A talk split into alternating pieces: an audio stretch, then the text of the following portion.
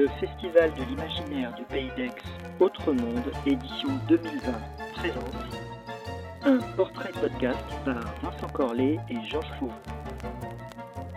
Aujourd'hui, Marie Curie, Calicie de la Grande Mère.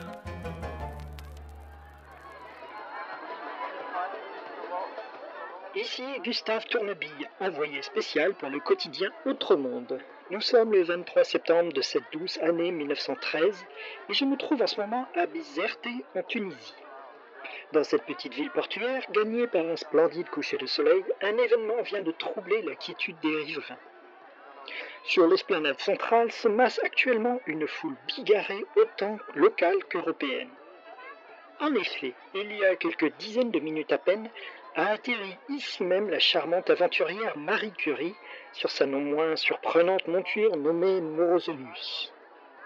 Madame Curie, pour l'heure noyée par les vivats des spectateurs, vient de réaliser la première traversée de la Méditerranée à dos de dragon. Voyage qu'elle relate comme calme et sans histoire si ce n'est la rencontre avec une nuée de griffons de mer que le brave Morozonius a tôt éloigné à coups de bouffées ardentes. Madame Curie, arborant un sourire triomphant et une fougue inattendue, a déclaré vouloir faire le vol retour ce soir même, ne désirant pas inquiéter plus que de raison son mari qui l'attend à Fréjus. Ah, une dépêche vient de tomber.